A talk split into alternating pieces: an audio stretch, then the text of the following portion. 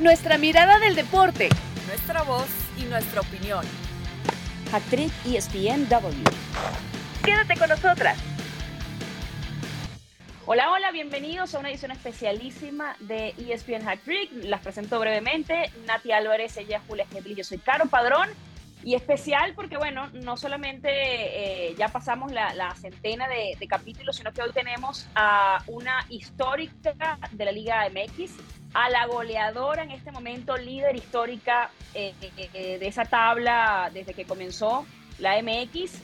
Tenemos a una de las figuras más relevantes del fútbol femenil de México, ex rayada, leyenda también de, de rayadas, ahora jugadora de Pumas eh, Desiree vais ah, bueno, también comentarista de fútbol de ESPN, deciré.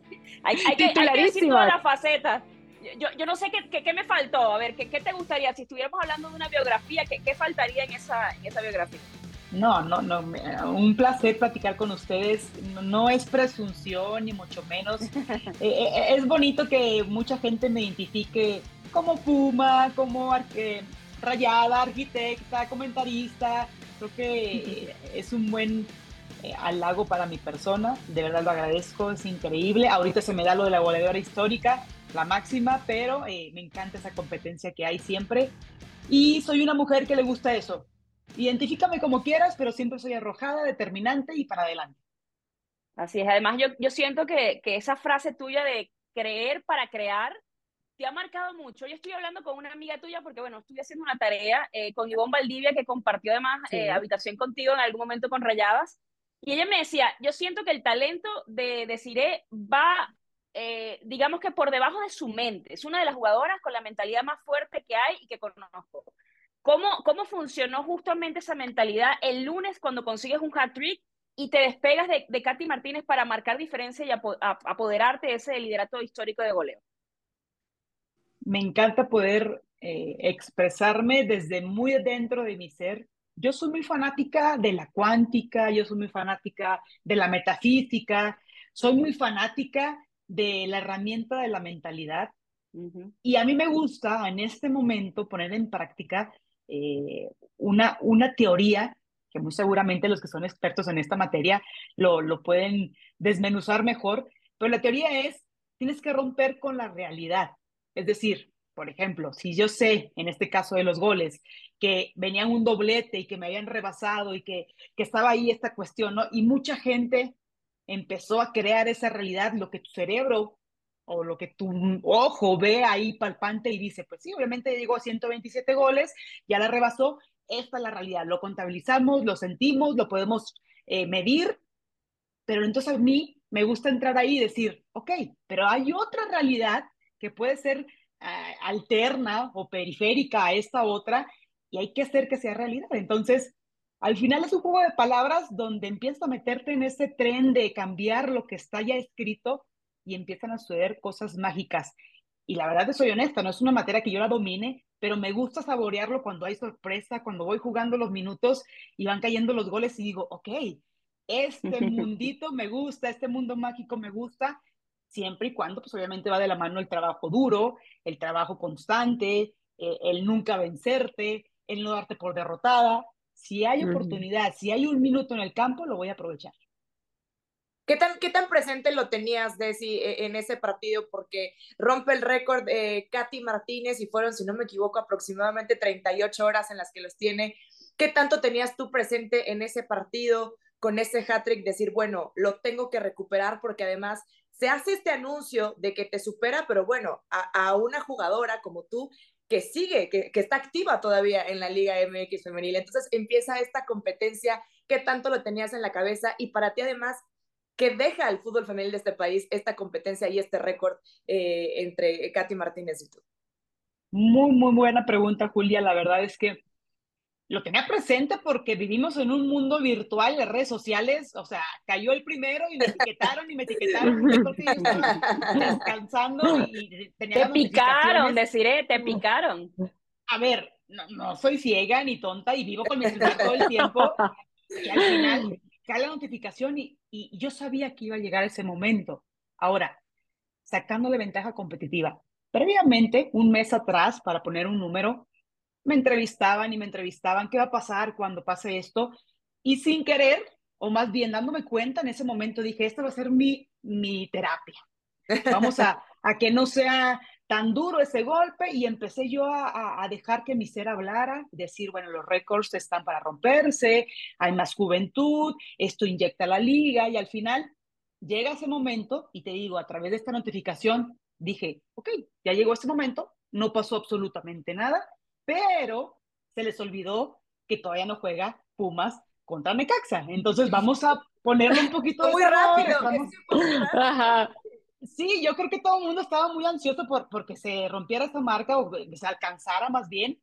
Y, y al final, eh, a mí me encantan todas estas partes y estas escenas que no vemos de manera completa del fútbol, varonil o femenil. Tiene muchos matices. Hay gente que es muy emocional, hay gente que es muy fría con los números, hay gente que es más eh, visual, hay otros que son auditivos y al final toda esta combinación de cosas en el fútbol, eh, me gusta jugar con esos matices y sabía que ese juego contra Necaxa era un rival un poquito a modo, con todo el respeto, sabíamos que estábamos en nuestra cancha, un horario estelar, eh, la lluviecita que estuvo ahí fue también un factor, y luego lo único que me quedaba era es decir, eh, que tu cuerpo te, te, responda, que tus rodillas te respondan, que tu ímpetu te responda y sobre todo para ayudar al equipo. Se dio excelentemente bien esa noche, hablamos con el cuerpo técnico, decidí eh, o decidimos en conjunto eh, recuperarme para ver si estamos para Querétaro. Terminé el segundo tiempo, el primer tiempo, perdón, y bueno, los números en menos de, creo que fueron 30 minutos los tres goles y creo que fue, inter fue interesante eso. Deciré, ¿qué, ¿qué, representa para vos y tu carrera, verdad? Que como vos decís, ahora hay más jóvenes, ahora de repente la liga se ve un poco más ordenada porque cuando vos iniciaste fuiste parte de, de, esas pioneras en poder ordenar y ofrecer mejores condiciones a las futbolistas y que ahora todavía pues sigas con esta marca, que la sigas ampliando y siendo tan determinante todavía. Pues me, me, siento muy... Eh honrada con mi cuerpo porque sigo compitiendo, uh -huh. sigo respondiendo en esto, teniendo en cuenta muchos otros factores, pero también respondiendo a la pregunta, a la segunda pregunta de Julia y combinando la tuya, al final creo que la responsabilidad queda en que dentro de muchos aspectos que el fútbol femenino necesita, y sobre todo en nuestro país, a mí se me sigue dando la oportunidad desde con el cuerpo técnico, un club que quiere de verdad inyectarle a este proyecto femenil, eh, la competencia sana. Al final yo veo a Katy, uh -huh. veo a Alicia, veo a las que vienen atrás y, y me pican la cresta y para mí es esto quiero, ¿no? O sea, al final no dejemos al lado la esencia de la competencia, que es ganar, ganar, sacar tus ventajas competitivas, ser leal con tu colega y al final disfrutar de, de, de buenos espectáculos, porque también la afición lo, lo, lo desea, quiere, está hambriento porque el fútbol femenil siga creciendo y yo soy muy fan del proceso y ahí vamos. Así es, decir, ¿cuál quieres que sea tu legado dentro de la liga? Porque lo mencionamos, eres pionera, has sido muchas cosas y a tus 35 años ya con otro equipo, porque, a ver, marcaste 122 con, con Monterrey, ahora con, con Pumas también. Eh, lo mencionas a tu edad, con, con tu veteranía, con tu jerarquía en la liga, sigue siendo competitiva, eh, estás probando otros campos, pero, pero ¿cuál podría ser tu legado? ¿Cuál quisieras más bien que, que sea ese legado que deja de decir si vais al fútbol femenil en general? Agradezco infinitamente la plataforma del fútbol profesional en México y que lo puedo disfrutar aquí en mi país porque he madurado a lo largo de los últimos dos años. Antes sí entraba yo en esta carrera y esta competencia de, de, ser muy dura conmigo misma, ¿no? De, de a ver, no es suficiente, tengo que, que hacer esto, tengo que demostrar, brindarme a los demás, y al final se convertía en algo efímero y super, superficial. Ahora te puedo decir que ya he, he, he brincado esa parte y ahora me gustaría que, fuera, que yo fuera recordada como una mujer donde en verdad entregué mi corazón, entregué mi cuerpo, porque al final uh -huh. no se imaginan lo que es recibir golpes, las lesiones, el desgaste físico y aún así tener la mentalidad de querer más hasta donde dé, hasta donde haya un tope.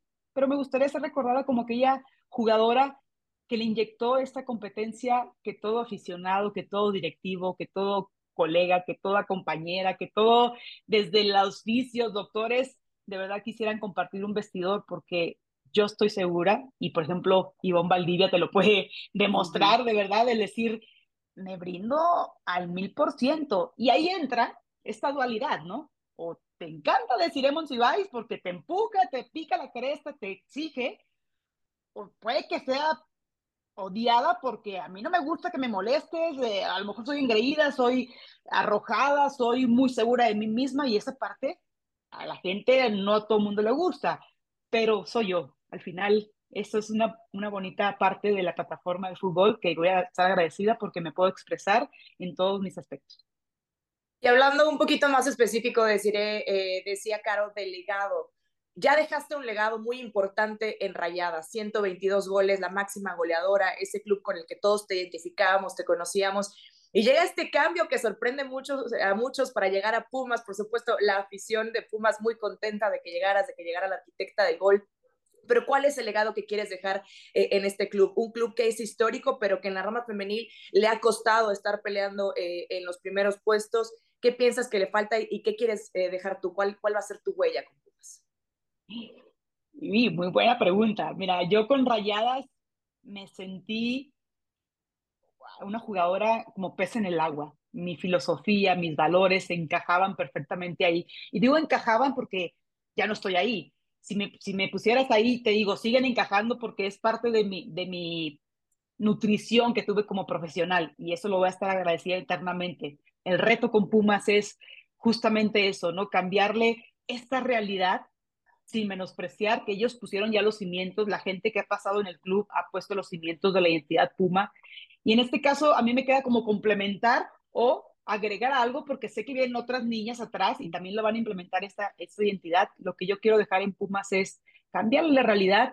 de ser un equipo ganador por toda su historia. Y sé que es un proceso, y sé que no va a pasar de la noche a la mañana, y sé que a lo mejor, por ejemplo, ahora vamos a estar ahí al ras del octavo lugar, pero ir cambiando esta parte de, de entrega, de, de, sentir, de ver el fútbol diferente, de, de confiar en, en, todos los todos los sentidos, desde el cuerpo técnico, directiva, tus compañeras, hacer grupo. Y creo que eh, eh, es la parte que si te lo estoy explicando ahorita, yo quisiera ya meterme en la cancha y decirte, mira, se hace así, se hace así, porque me ha funcionado, pero también estoy abierta que lo que tú has hecho va a complementar lo mío y juntas vamos a crecer. Eso ha sido siempre, ¿no? ¿Qué me veo un futuro? Me gustaría también realizarme aquí en Pumas, a lo mejor de DT, de directiva, como lo pensé en Rayadas, pero también sé uh -huh que pueden pasar muchísimas cosas porque me gusta comentar, me gusta analizar, me gusta compartir otros ángulos del fútbol, por ejemplo, las veo ustedes y son apasionadas, están metidas. Y cuando yo me junto con, con leonas, en este caso, yo crezco. Y eso me gusta bastante porque es, es parte de, de la esencia que a mí me gusta vivir en mi contexto. Deciré imprescindible y titularísima ya lo vimos ahora en, en el Mundial, en, en, el pasado Mundial, así que las puertas abiertas para cuando quieras, eh, pues regresar a, a, comentar. Pero hablando precisamente de Pumas, de tu llegada, ¿en qué momento crees que está eh, el equipo en ese proceso que decís que tiene que desplegar para finalmente llegar al ansiado título? Estamos en porcentajes, estamos a un 70%. ¿Qué falta en ese 30%? Cuando logremos pasar a la liguilla, el equipo tiene que mostrar una cara de agresividad, de ser verticales, de ser seguras de nosotras mismas de manera individual para que colectivamente haga match, haga clic en todas las líneas. La liguilla va a ser una oportunidad muy grande. Ahora, ¿qué sucede si no pasa el hecho de ir a la liguilla? No quiere decir que no se cumplieron los objetivos, pero incluso completando ese 30% que yo considero que falta, yo voy a querer el 20% más para que sean 120 y 150 y así dejar la vara muy alta porque el fútbol femenil, independientemente de los colores, es el hecho de que tenemos que construir cimientos muy fuertes porque de aquí depende los siete años que han pasado, que van a pasar, que aquí se construyen cosas interesantes y no solamente llegar a un mismo modelo de negocio, modelo de, de, de, juego que ha sido muy constante y que no ha dado frutos. Hay que cambiarlo todo desde raíz, pero siempre con una idea de, de ir hacia adelante de manera arrojada, vertical, determinante. ¿Cómo es ese día a día, decir, ya con Pumas, con, ese factor que has mencionado, que quiere ser técnico, que evidentemente ya tienes una jerarquía, que la que llega nueva o la que tiene la oportunidad de compartir contigo te, te ve como un referente, se puede apoyar en ti, tú de repente te puedes convertir en esa, de repente directora, que ese modelo se ha usado mucho, pero en juego, ¿qué, estás aplicando, digamos que de eso que viene más adelante hoy en día, como para, para ir quizá poniendo los primeros escalones de la carrera que vas a hacer cuando te retires? Bueno, obviamente eh, la base es el respeto. Me acuerdo cuando llegué aquí a Pumas y yo no llegué con esta mentalidad que te la digo con seguridad. llegué primero observando todo lo que estaba mm. sucediendo, respetando jerarquías, respetando eh, quién había realmente hecho historia y, y, quién muestra el corazón de frente, quién está consciente de sus capacidades y empecé a observar, decir, acercarme. Y la única manera de que yo podía acercarme a ese grupo que es el líder, el grupo que, que, comanda todo, la única manera era con el rendimiento en cancha. Me costó, los primeros minutos me costó porque, insisto, el cambio de altitud, el cambio de, de comida de otra ciudad, el, el, trajín de la Ciudad de México, los proyectos en puerta, lleva pasito a pasito. Entonces, de pronto me arrojé y si se acuerdan fue una expulsión en, Cruz Azul por toda la frustración que yo traía y, el cuerpo técnico también fue muy inteligente, se acerca conmigo, me dice, a ver, deciré, no te quieras comer el pastel en una sola sentada. Acuérdate en la jornada 5, la jornada 6 va a ser distinto, pero tranquila, serena, no tienes que demostrar nada, mira, eres así, eres así. Cuando tú tienes tanta claridad, tanta coherencia por parte del cuerpo técnico, a ti te da una seguridad y te potencializan y te sientes como pez en el agua y eso también agradezco bastante aquí en el Club de Pumas, toda la estructura que tienen con el cuerpo técnico, con el servicio médico, con, con la recuperación, con la notificación de cargas. Esos son cositas que hay que tenerlas en cuenta y después potencializarla. ¿Qué sucede? Todo eso yo lo noto y digo, ok, me gusta esto, esto tiene área de oportunidad, este tipo de persona me gusta para hacer un grupo, y al final, cuando se la oportunidad, si, si, si la vida se da y Dios me la permite, a empezar a formar un cuerpo técnico, a lo mejor si me gusta ese lado de la cancha, o a lo mejor la dirección deportiva, en fin, soy muy creyente que la vida te da muchas oportunidades cuando estás preparada y qué mejor que tener un abanico de opciones. Decía, hablando de otra etapa de tu vida y de esto que nos platicas, ¿no? Esta personalidad que dices, soy arrojada y tengo este ímpetu y me quiero comer al mundo y soy esa líder en el vestuario, ¿no? Que quiero llegar y hablar. No me puedo imaginar, me gustaría que nos platicaras cómo fue adaptar eso a otro país, ¿no? llegar a Escocia, entonces llegas a Glasgow, además una etapa eh, eh, que fue complicada porque nosotros la veíamos de lejos y los números que son solo eso, números, ¿no? Eh, pocos partidos, no se te da el gol, pero yo a veces platicaba contigo, te seguía por redes sociales y te veía muy contenta, ¿no? Muy realizada, en el aspecto familia y siempre con esta fortaleza mental, no dejar que estos números te rebasaran y decir, yo doy mi máximo siempre, eh, mi máximo en los entrenamientos, mi máximo en el gimnasio, estar al 100% en tu trabajo y además disfrutar de eso, de, de este cambio de cultura, de estar en otro país. ¿Cómo fue esa etapa estando en Glasgow? La etapa fue bien sencilla porque, a ver, yo me, me pongo un plano de la A vamos a ponerlo de la A a la D. Y la A, pues es el fútbol, lo estratégico, lo que yo ya conozco.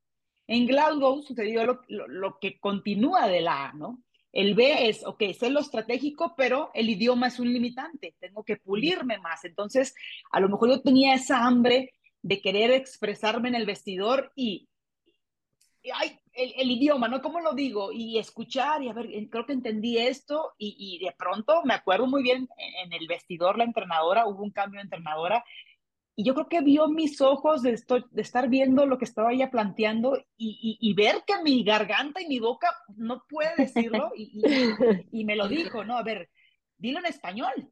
No sabemos español aquí, dilo en español y ya pronto vamos a ir traduciendo, ¿no? Y lo aviento en español y luego ya me dice ella, ¿no? Al final se dice en inglés esto, ah, así, así, así. ¿Y qué sucedió ahí? Yo me di cuenta, dije, ok, que el limitante de la barrera, perdón, que el inglés no es una barrera, pero hice un vínculo. Ellas están esforzando por hablar español. Por el fútbol. Exactamente, el fútbol, integrarme y lo más importante en un equipo es el sentido de pertenencia. Yo me sentía tan parte de, a pesar de no tener minutos, a pesar de ir horas extras al gimnasio, de no vivir tal cual lo que es en la cancha y descubrí esa faceta que no me permitía al final en la etapa que estaba con rayadas. Al final yo estaba con mm. rayadas como que sí, no, ¿por qué?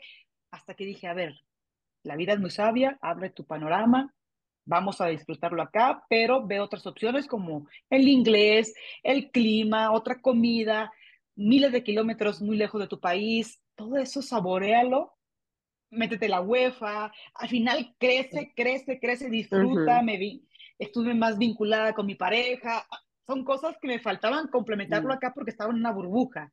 Regreso porque tengo que concluir con rayas eso que no había terminado y mi ser se empieza a sentir en paz. Y, y es muy evidente, yo soy una mujer muy, muy clara. Si tú me ves mal, mi, mi físico, mi, mi semblante se nota, desencajada, eh, mi, mi cara opaca, pero cuando estoy feliz, me quiero meter aquí a la pantalla y decir, se así, ¿no? es muy, evidente. Y, y, y, eso se contagia, sin duda alguna. Ahora que, que hablabas de rayadas, eh, me gustaría tu opinión acerca de Eva Espejo, ¿verdad? Que tomó la decisión de terminar su etapa como directora después de haber sido campeona, la primera mujer campeona de la liga y demás. Pues obviamente es una mujer muy preparada. Eh, ya no sé cómo son las entrañas de rayadas. Mm. Eh, me he permitido vivir ahora lo que es ser un Pumas, es lo, te puedo decir de, de fu a fa lo que sucede en Pumas, en rayadas, ya sería un, un comentario subjetivo porque es lo que yo ya viví. No sé cuáles son los planes, se va a quedar directora deportiva, si va a estar ahí con Carla Rossi, no tengo idea. Lo único que siempre voy a desear es el éxito y siempre pensando, y ojalá nos escuche, es por el bien del fútbol femenil. Así es, ya hablando un poquito del fútbol femenil, de tus comienzos, de ser pionera hasta este punto, que has tenido la oportunidad de salir, de regresar, ¿qué, qué sientes? Y ya, y ya metiéndome en la etapa esa que, que viene a continuación, a ver, no te estoy retirando, pero en algún punto va a llegar, ¿Qué sientes que dices, a ver, aquí hay un área de oportunidad de crecer en la liga todavía? ¿Qué, qué sientes que se puede pulir para ofrecer un, un mejor, una mejor liga en, en líneas generales? Siento un pavor, eso te lo digo, porque fíjate, aquí en Pumas estoy en el servicio médico cuando estoy en terapia y todo, y siento muy bonito, esto ya más emocional, se acercan también las niñas de la 19, ¿no? Y se me han acercado desde la portera, se me ha acercado desde la lateral, desde la delantera, y, llegan y, las veo ahí tímidas, así como que, como que cuando te quieren, se quieren acercar y te quieren preguntar algo, ¿no? Y, las entiendo porque yo me acuerdo cuando tenía esa edad y yo veía ni siquiera una mujer de 35 años, yo veía a alguien de 25, para mí ya era un adulto, ¿no? Entonces me dicen, oye, ¿qué consejo me das? ¿Cómo me viste? ¿Cómo? Y, y, siento un miedo porque digo, la palabra que yo le diga o mi contexto o lo que yo les diga les va a quedar marcado y puede que las levante o puede que las funda. Y esa es parte de la responsabilidad y veo el área de oportunidad en el fútbol femenil que no solamente me vaya a cegar el a lo mejor obtener un buen sueldo, un, tener un buen puesto, el que me sigan halagando y qué bien y que mi ego se, interponga entre el crecimiento del fútbol femenil. Yo siempre he dicho que las jugadoras hacen la liga. Y si una jugadora no se siente plena, porque yo lo viví, cuando yo no me sentí plena, ya no estaba rindiendo. Y yo lo único que quiero es que las jugadoras empiecen a rendir, que empiecen a sentirse realmente realizadas en todos los aspectos. ¿Y qué, va, qué me va a exigir? Que si a lo mejor adelante yo planteo un proyecto en cualquier área, tenga esa responsabilidad, pero ese compromiso de poder mostrar un buen modelo de negocio y un modelo de vida para esas jugadoras que de verdad tienen que realizarse y quieren realizarse como un sueño de vida hablando de todas, de todas estas facetas y como decía Caro, de, de lo que viene después, ¿no? De, después de ser jugadora profesional de fútbol, y tú lo decías, eh, con el título de DT, tal vez irme a ese rubro, o ya experimenté ser comentarista y me gustó. ¿Qué te dejó esa experiencia? Eh, nosotras que te veíamos en los pasillos, que te veíamos en maquillaje, yo lo platiqué contigo de, de lo contenta que estaba de eh, que hubieras llegado, ahí es bien, pero, pero fue además pues muy interesante verte en, esta faceta eh, como analista en ESPN y decir, bueno, de ser esta arquitecta del gol en la cancha, a de repente estar en un ambiente que decías, híjole, yo no sé de qué va esto o, o, o, o cómo se hace, ¿no? obviamente con toda la experiencia en el análisis Julia, y en el mundial. Y, además el, lo desenvuelta, porque te lo comenté también, el manejo de cámara, el No, se, se le dio natural. O sea, natural. como, como alguien que realmente tuviera toda la vida haciendo eso. Sí, sí, sí, pero, pero ¿cómo fue? Esto, esto era lo que proyectabas pero eh, detrás de, de, las cámaras y, y, lo platicabas con nosotras y platícale a la gente, ¿qué te dejó esa experiencia de decir, híjole, aprendí cosas que no me imaginaba, no sabía que esto era así, ahora sé que puedo hacer esto, ¿con qué te quedas? Bueno, me quedo con la importancia de esta profesión. Ustedes que están tan metidas ahí, la importancia porque son la voz de lo que no se ve en el deporte en sí. El deporte en sí tendrá cosas muy bonitas, ¿no? Como el hecho de, vivir en el vestidor las emociones y, tener esa resiliencia y ese ímpetu de cambiar un, marcador, por ejemplo, etcétera. Pero ustedes, la prensa, la voz, la que está ahí, es la que realmente conecta con la otra parte importante que es la afición, los fanáticos, los que, los que viven de esto desde el otro ángulo. Y me di cuenta que es una importancia relevante, es una, un aspecto eh, vital para que esto se mantenga a flote en cuanto a la competencia que necesita el deporte y el espectáculo que hace que se mantenga esta competencia. Entonces, la experiencia fue increíble, desde el maquillaje, como tú lo dijiste, desde darme cuenta, el vestir bien, la imagen que uno da, el profesionalismo, el, eh, la entrega, los horarios. De verdad es de aplaudir y, y me sentí chiquita porque no es que yo no tenga este amor por crecer, sino me sentí chiquita porque dije, es un mundo tan gigante que quisiera saborearlo y, me gustó saborearlo un mes y sí, aprendí, escuché de todos los productores, los, eh, la gente que estaba ahí de ustedes. Yo decía, a ver, retroalimentación, críticas constructivas, porque siempre he querido y siempre voy a hacerlo y hacerlo bien.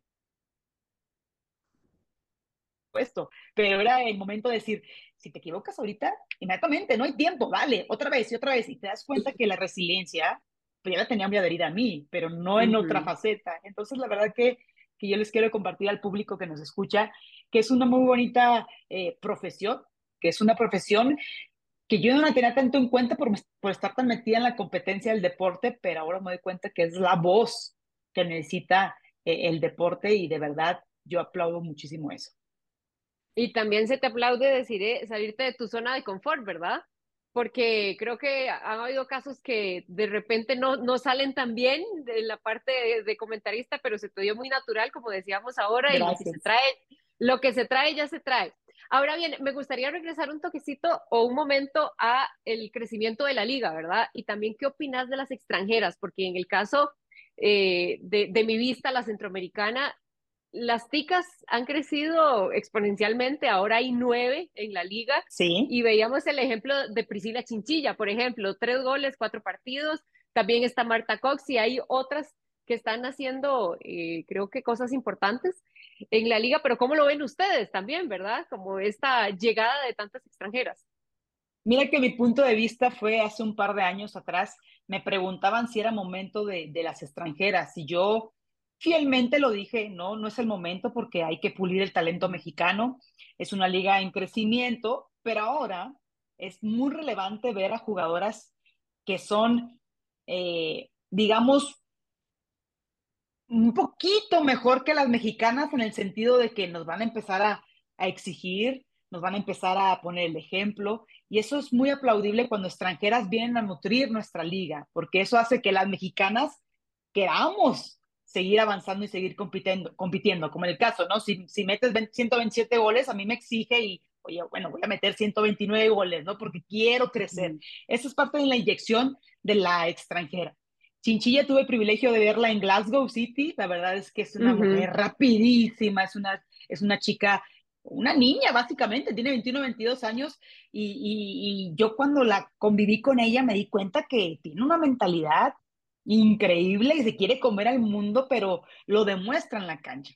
Otro ejemplo muy bueno es María Paula Salas. Estuvo en Rayadas, no se le dio esa plataforma, no se le dio la confianza, obviamente, pues es difícil ¿qué hace? Me salgo, voy al mundial, me, me pongo en la vitrina, me acomodo en nuestro equipo, tres partidos, tres goles. Te habla de que la calidad está ahí. Entonces, igual son muchísimas extranjeras que han demostrado y no, y no dudo que, que ellas mismas se exigen y querer decir, bueno, si me dan la oportunidad en un país donde tengo una plataforma ideal, quiero demostrar que el, ser extranjera tiene que valer más de lo que se me pide. Entonces eso hace que haya mucha competencia y ayuda muchísimo a que la Liga Mexicana se posicione. Así es. Deciré, tenemos que despedir. No sé si, si quieres cerrar, Julia, ya para, para despedir esta edición. Eh, a, mí nada más me, gustaría preguntarle a Desiree, eh, hablando de, nuestra liga y no solo de la liga del fútbol femenil, tú hablabas de, la importancia de esta profesión que ejerciste eh, durante la Copa Mundial Femenina. ¿Qué podemos hacer todos, desde todos nuestros nichos, nosotras desde el periodismo, ustedes desde la cancha, directores técnicos, por supuesto, los clubes, los que invierten en el fútbol femenil?